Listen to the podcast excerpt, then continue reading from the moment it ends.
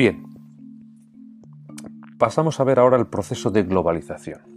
Así como hemos constatado la existencia de una gran diversidad cultural, también hemos de tener presente un fenómeno que cada vez va adquiriendo más fuerza y que es el proceso de globalización.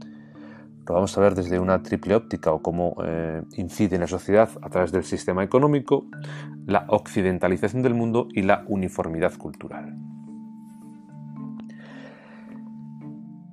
El proceso de globalización o el intercambio cultural o colonización cultural no es un fenómeno nuevo. Tenemos ejemplos en la helenización de Roma o la romanización del Mediterráneo, en la extensión del Islam, el descubrimiento de América.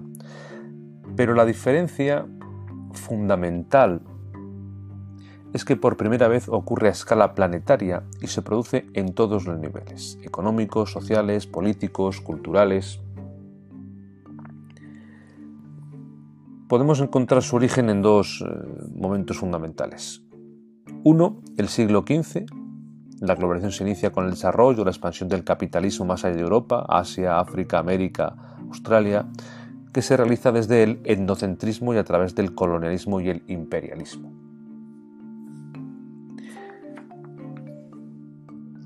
Y un segundo momento en el siglo XX, después del proceso de descolonización, el proceso de globalización se caracteriza por la aparición de las grandes hegemonías regionales.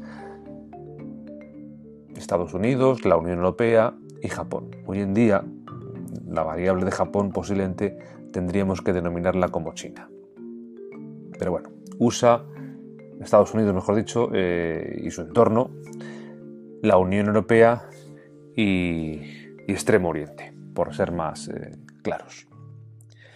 En este contexto dominado por el comercio entre las grandes potencias se combina la competencia entre multinacionales por el dominio del mercado colaboración, con la colaboración en otras ocasiones para su explotación conjunta. ¿Qué características tiene? Vamos a verlo en tres ámbitos, como he dicho antes, en el sistema económico, en la occidentalización del mundo y en la uniformidad cultural. Desde el punto de vista económico, podemos decir que eh, el capitalismo se extiende cuando se extiende su sistema económico y político. ¿Qué sistema económico le viene mejor? Bueno, pues podemos hablar de las democracias parlamentarias, ya sea en su variante de república, eh, ya sea en su variante de monarquía parlamentaria. El fundamento de este sistema económico es la existencia de la propiedad privada. Esta divide a la sociedad en dos clases diferentes, los propietarios de los medios de producción y aquellos que no lo son, trabajadores asalariados que se ven obligados a vender lo que tienen, que es su fuerza o capacidad de trabajo, bajo unas condiciones que le impone la otra clase. Estas relaciones de producción definen de alguna manera el modo de producción y distribución de bienes que se entiende que puede ser injusto. este sistema económico tiene o se rige por una serie de, de leyes del mercado. La ley de la oferta y la demanda, la libre competencia, el libre comercio. Esto tiene unos riesgos.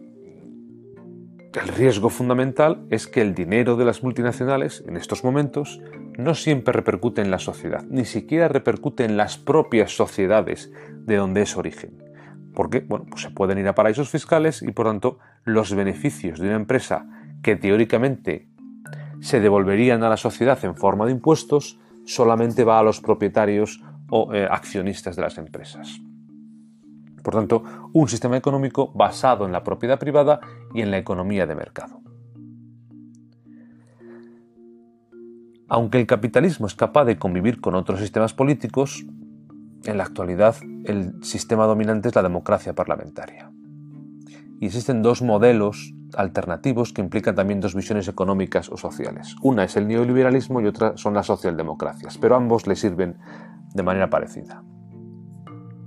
El neoliberalismo, defendido por los partidos conservadores y de centro derecha, donde bueno, pues sus ideas fundamentales son la idea de disminución del papel del Estado. Esto implica que el Estado intervenga lo menos posible en la economía activando, potenciando la iniciativa privada a través de la privatización de servicios como la sanidad, la educación, etc. De esta manera se defiende que la disminución de impuestos directos, eh, defiende la disminución de impuestos y el avance de los emprendedores.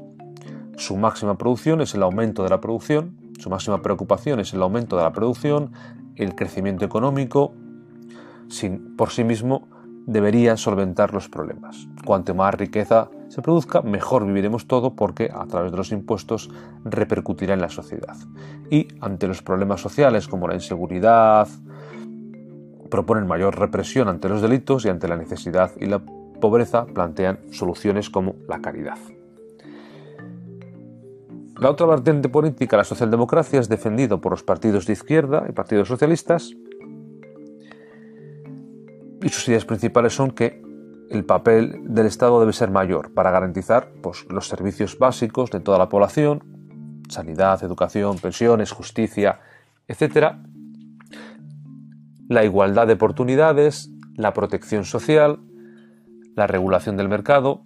Esto implica mayores impuestos y la necesidad de redistribuirlos mejor para que la eh, riqueza llegue a todos de una manera también solidaria.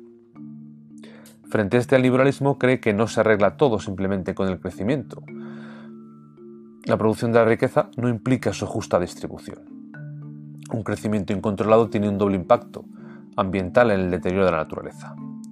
Bien, el proceso de globalización eh, se realiza siguiendo el modelo fundamentalmente neoliberal.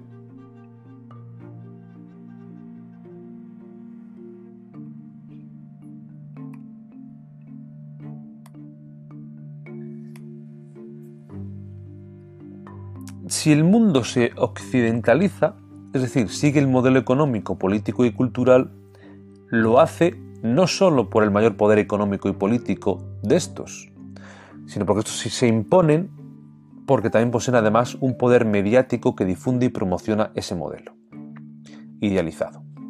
Bien, por tanto, proceso de globalización entendido como occidentalización del mundo hace referencia al hecho de idealizar el modo de vida occidental. Se propone el modo de vida occidental como modelo. El agente fundamental para llevarlo a cabo, para difundirlo, son los medios de difusión de ese modelo occidental, fundamentalmente los, medios de comunicación y las multinacionales de la industria cultural. Los medios de comunicación los medios de comunicación, eh, los países occidentales poseen los medios más poderosos, son capaces de influir, de generar corrientes de opinión, por poner ejemplos, la Fox News, la CNN, los controles de las búsquedas de Google y las multinacionales de la industria cultural. La industria cinematográfica, discográfica, televisión, publicidad, series, es decir, consumimos una serie de cosas que nos hacen pensar que ese modo de vida puede ser bueno para nosotros o es el modo de vida al que aspiramos.